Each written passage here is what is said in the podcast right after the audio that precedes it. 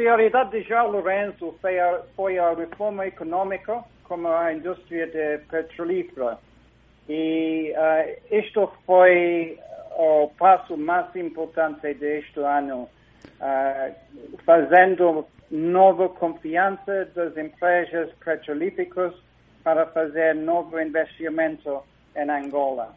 Hum. Uh, é, portanto, também as reformas na indústria de diamantes, como uh, reformas em Indiama, uh, o Lourenço já tem também um papel muito importante durante este ano.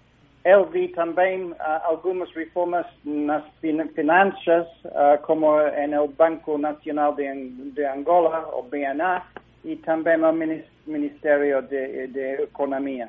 Uhum. No campo das, das, das, liberdades de expressão, uh, liberdade de imprensa, como é que você vê uh, a situação? Acho que há, uh, há uma janela mais aberta neste, neste tema. Um, há mais uh, livre de expressão em Angola hoje que o ano passado, mas também há problemas, especialmente em, em nas uh, províncias mas também, uh, uh, portanto, em alguns casos em Luanda também.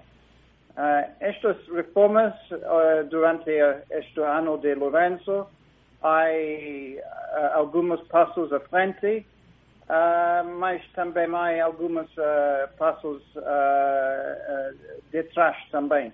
Uhum. João Lourenço fez do, do combate à corrupção, vá lá, o seu tema principal. Eh, mas há quem diga que João Lourenço continua rodeado de muita gente do, do, do anterior governo, digamos assim. Você acha que há uma, uma intenção, uh, vá lá, que vai ser levada até ao fim do, deste combate à corrupção em Angola? Olha, esta é a, melhor uh, uh, questão de tudo.